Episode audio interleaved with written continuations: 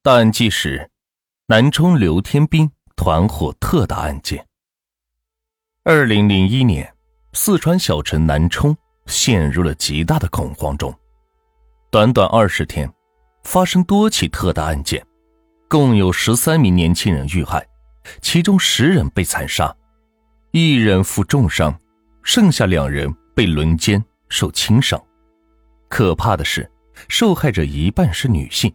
几乎全部被轮奸后残杀，一时间，南充大屠杀的谣言是充斥着小城，老百姓们是惊恐万分。暖玉就给大家说一说吧。二零零一年五月十三日下午四点，四川省南充市新建镇南门坝村嘉陵江边，有几个小孩嬉戏玩耍，这里距离嘉陵江大桥。只有五百米，有大片的芦苇浅滩。这里的景色不错，绿草依依，瓜果飘香，芦苇丛绵延纵深，是适合游玩和谈恋爱的好地方。几个小男孩在芦苇里边是趟着水，摸着小鱼小虾，笑声一片。突然，一个岁数较大的小孩叫了一声：“看，那边好像有个猪头。”几个小孩围过来。朝着手指的方向看过去，距离岸边不到十米的浅滩里，确实有个血肉模糊的圆形物体，像是个什么头。小孩叽叽喳喳时，正巧一个锻炼的大爷路过，见小孩子傻乎乎的围成一圈，老头子过来笑嘻嘻的问：“嘿嘿，你们几个干嘛呢？”老爷爷，那边有个猪头。老头子虽然年纪老，眼睛还没花，他定睛一看，我的妈呀，这哪里是猪头，明明是一个有头发的人头！老头子先让小孩子们赶快回家，然后打电话报警。接到报警以后，南充市刑警急忙的赶到现场。当年的南充城市人口五十多万人口，警方力量薄弱，这个公安分局只有三名刑侦技术人员。水平都不高，刑侦技术人员将人头打捞上来后，也是吃了一惊。老头子看的没错，这是一个男人的头颅，被人从颈椎处整齐的截断。根据截断面分析，这是被刀斧这种利器砍断的，而不是被船只的螺旋桨打断。这就可以排除是自杀者的尸体。死者的年纪很轻，约二十岁左右。死者是被人残杀的，歹徒手段极为凶残。死者头颅上有五处伤口，是锐利尖刀的刺伤，其中一处在下巴上，几乎是刺入了口腔。不过，刀伤尚且不致命，这个小伙子的死因不明，疑似是被勒死。死后，歹徒用菜刀之类的东西将小伙子的头颅斩下，扔到嘉陵江内。这个恨死的小伙子，死前应该极为痛苦，在这颗头颅上留下了痛苦不堪的表情。小伙子双眼睁开，嘴角扭曲，似乎是死不瞑目，让人目不忍视。根据江水浸泡情况和伤口的腐烂程度，死者死亡时间只有一到两天，是刚刚遇害的。显然，这是一起恶性杀人碎尸案。警方现在要做的是，尽快查清楚死者是谁，还要找到死者的身体。正常来说，应该有两个方法寻找尸体：第一是地毯式的在周围摸排一下；第二是使用警犬进行追踪。不知什么原因，警方并没有进行摸排，只是简单搜索了周围几十米。至于警犬，南充的警犬只有一只，因长期不训练。这只狗狗和普通的土狗没有任何区别，只能是看门。这样乱搞，自然是什么也没有找到。一种说法是，警方先入为主，认为歹徒肯定会将人头抛在江中，以嘉陵江水流的湍急程度，人头至少会漂流十公里左右，尸体根本不在附近。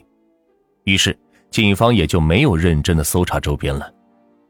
万幸的是，人头保存比较好，面目大体可以辨认。警方立即将人头拍照，然后在全市进行张贴。第二天，死者家属就来到了公安局。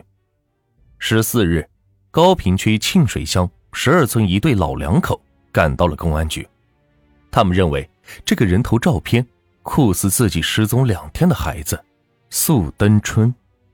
警方立即将素登春的父母接来辨认，结果是悲惨的。这个被残杀的小伙子就是年仅二十二岁的素登春。因巨大的疼痛，素登春的母亲当场晕死过去。警方询问素登春的父亲，关于十二日素登春失踪的情况，结果大吃一惊。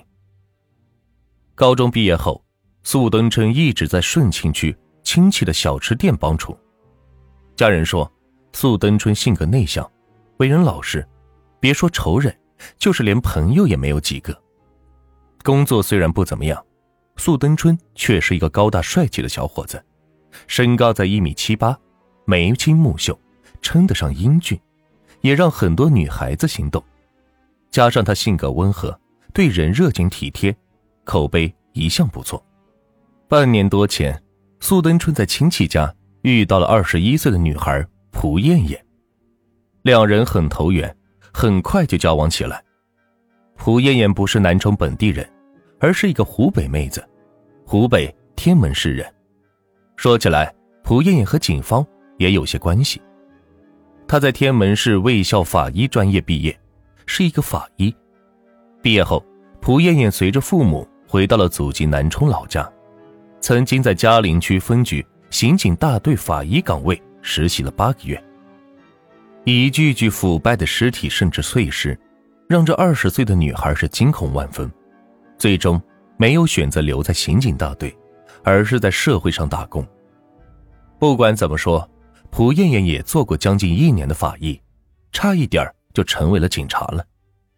十二日晚上下班后，素登春照例去高平区的女朋友。蒲艳艳家吃了晚饭，蒲艳艳的两个妹妹回忆，素登春心疼女友，怕她累着，就主动下厨做饭。因第二天放假不用上班，两个年轻人想着晚上去哪里玩一玩。素登春和蒲艳艳认识半年，正处于热恋期，因家里地方小人多，小情侣感觉到是碍手碍脚。大概晚上十一点多，蒲艳艳提议出去逛逛。两人便一起出了门，从此失踪了。直到发现苏登春的人头后，蒲艳艳家属也赶来公安局询问。因女儿毕竟做过法医，家属直接找到分局的熟人询问。对蒲艳艳家属的问题，警方却无法回答，颇为尴尬和紧张。刑警们自然知道，既然男友死得如此之惨，蒲艳艳也是凶多吉少。但是，蒲艳艳在哪里呢？没人知道，活不见人，死不见尸。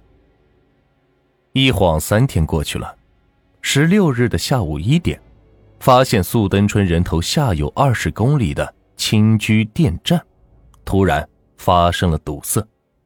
工人判断是进水闸有异物堵塞，急忙着进去清理，万万没有想到。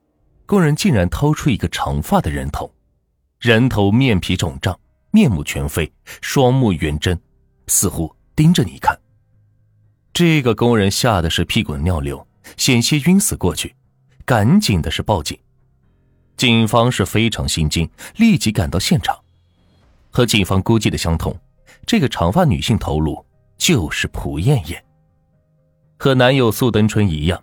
蒲艳艳死前也是经受了极大的痛苦，在蒲艳艳的人头上露出极其痛苦和愤怒的表情，从她双目圆睁来看，似乎死前怒视凶手，含恨而亡。